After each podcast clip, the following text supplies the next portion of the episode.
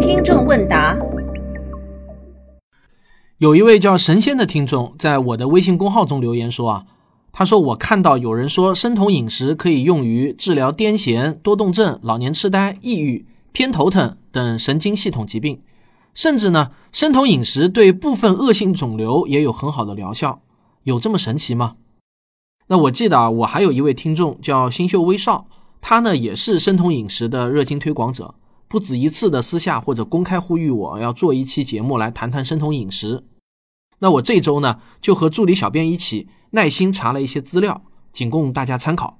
那我这里要特别说明的是啊，关于生酮饮食的研究到目前为止呢还不够充分，因此呢各种各样的材料比较多，也比较混乱。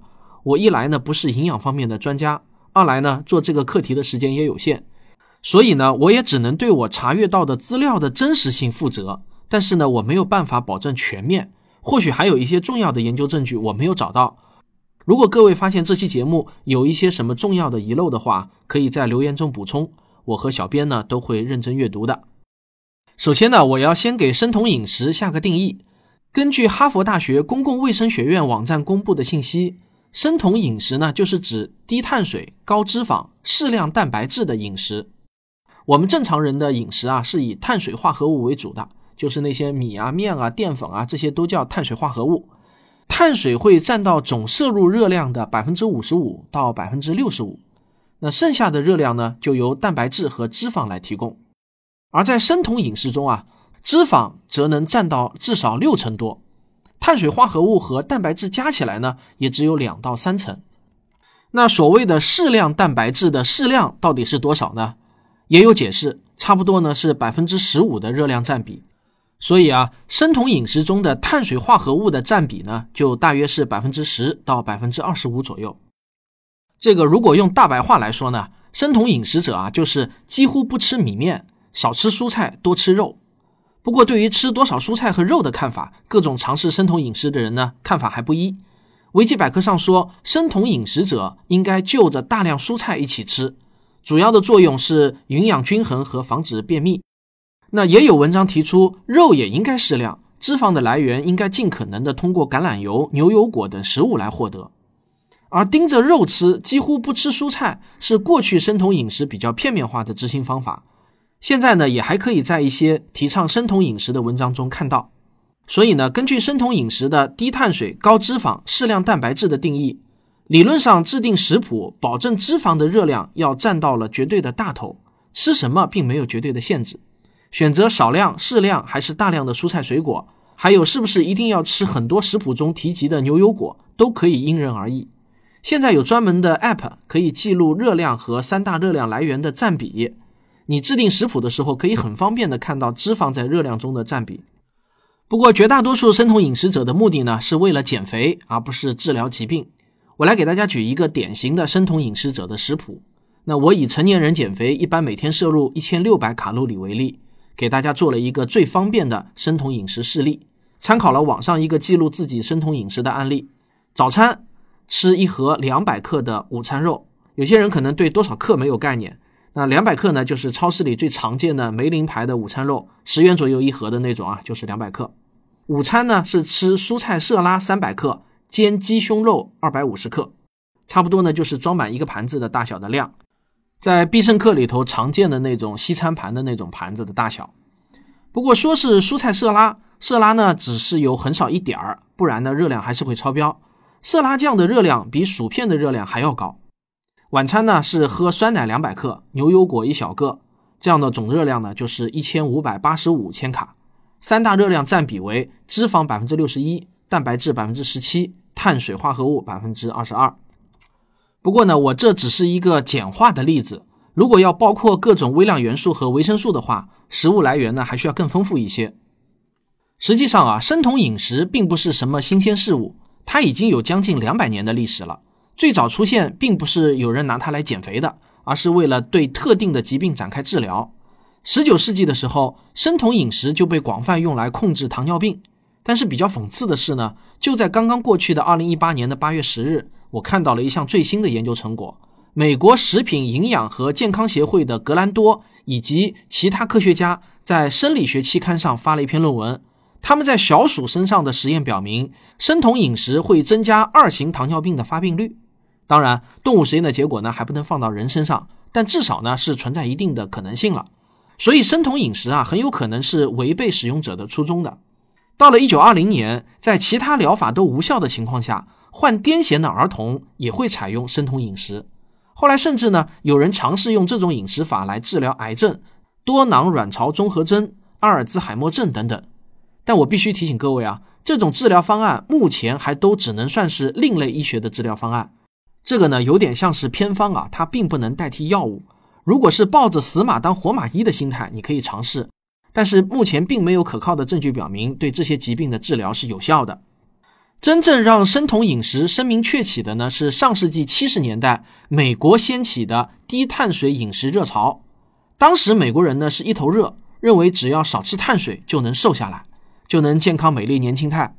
和生酮饮食一样出名的还有阿特金斯饮食法，它的特点呢，则是蛋白质唱主角，高蛋白、低碳水、低脂肪。那这里呢，有一个简单的记忆方法来区分这些不同的饮食法。我们知道食物当中有三大热量源，用碳水来唱主角呢，就是我们最常见的普通饮食。生酮饮食呢是脂肪第一，而阿特金斯饮食呢，则是蛋白质优先。当然，你可能还听说过各种各样的其他的饮食方法，但是种种饮食法呢，一般都是阿特金斯饮食的翻版。只有强调高脂肪的生酮饮食是独树一帜的。第一次听说的人呢，会感到很惊讶。毕竟我们普通人的观念里面呢，是无法把大口吃肉和健康联系起来的。那么，生酮饮食真的能减肥吗？它背后的原理又是怎样的呢？生酮饮食如果要成功的减重，就必须要基本掐断糖源。我们一般从碳水化合物中获取到糖，不仅仅是甜食，所有的米面淀粉类的食物都是糖源。如果基本掐断碳水化合物的话，身体首先会从肝脏中提取储存着的葡萄糖，并暂时分解肌肉来释放葡萄糖。这样过了三四天之后呢，储存的葡萄糖也完全耗尽了，血液中胰岛素的水平就会降低，身体开始把脂肪作为主要的热量来源。在糖原缺乏的情况下，肝脏代谢脂肪会产生酮体。那酮体的酮字呢，就是生酮饮食的酮字，这个名称啊就是这么来的。当酮体积聚在血液中时，会产生酮症。健康人如果长时间不吃东西或者进行剧烈的运动后，也会经历轻微的酮症。发生酮症的时候，肝脏开始排泄酮体，随之排出的还有尿液和其他一些体液。这时人体的重量呢就会减轻。减轻的都是包括尿液在内的比正常量要多的体液的重量。要注意的是呢，血液中如果含有过量的酮体，则会发生酮症酸中毒。这个病一般发生在患有一型糖尿病的病人中，发病原因是他们的身体无法产生胰岛素，而胰岛素可以防止酮体过量。但是在一些病例中，长期低碳水的饮食可能会让一些非糖尿病的患者也发生酮症酸中毒，原因呢就是我们刚才提过的葡萄糖耗尽会使胰岛素水平降低。新闻里面也偶尔会有减肥的人中招的报道。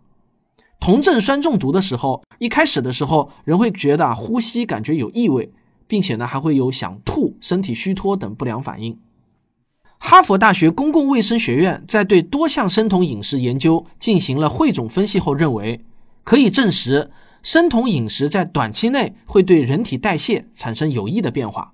除了体重减轻，与超重相关的健康指标也都得到了改善，比如血压降低了，胆固醇水平下降，甘油三酯降低。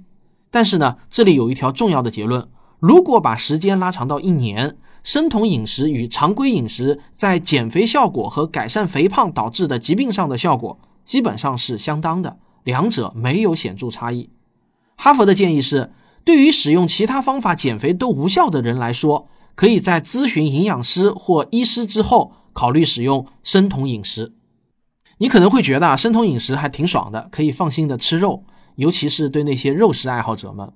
但实际情况呢，并没有你想象的那么美好。过度的压制碳水的摄入会导致饥饿、疲劳、情绪低落、烦躁、便秘、头痛和大脑经常一片空白。虽然如果你长期坚持了生酮饮食，这些症状呢也都能逐步的适应，但是你要想清楚了，咱们中国啊有多少美食是用米面做的呀？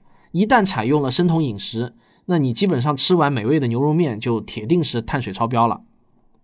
除此之外啊，生酮饮食从长期来说还有一些副作用，包括前面提到的哈佛大学公共卫生学院以及其他一些容易查到的研究都表明，它会增加肾结石和骨质疏松症的患病风险，也有可能导致尿酸过高，而尿酸过高的人则容易发生痛风。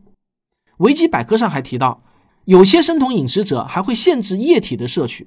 我们刚才也提到过，酮症减轻重量靠的呢就是体液的排出，靠多排体液少喝液体来减重。但这么做呢会提高肾结石的风险，也容易造成便秘。现在的生酮饮食已经不再限制液体摄取了。有人经常会开玩笑说啊，喝口凉水都会胖，但是呢这肯定是玩笑话。再减肥也不能走火入魔到连水都不喝。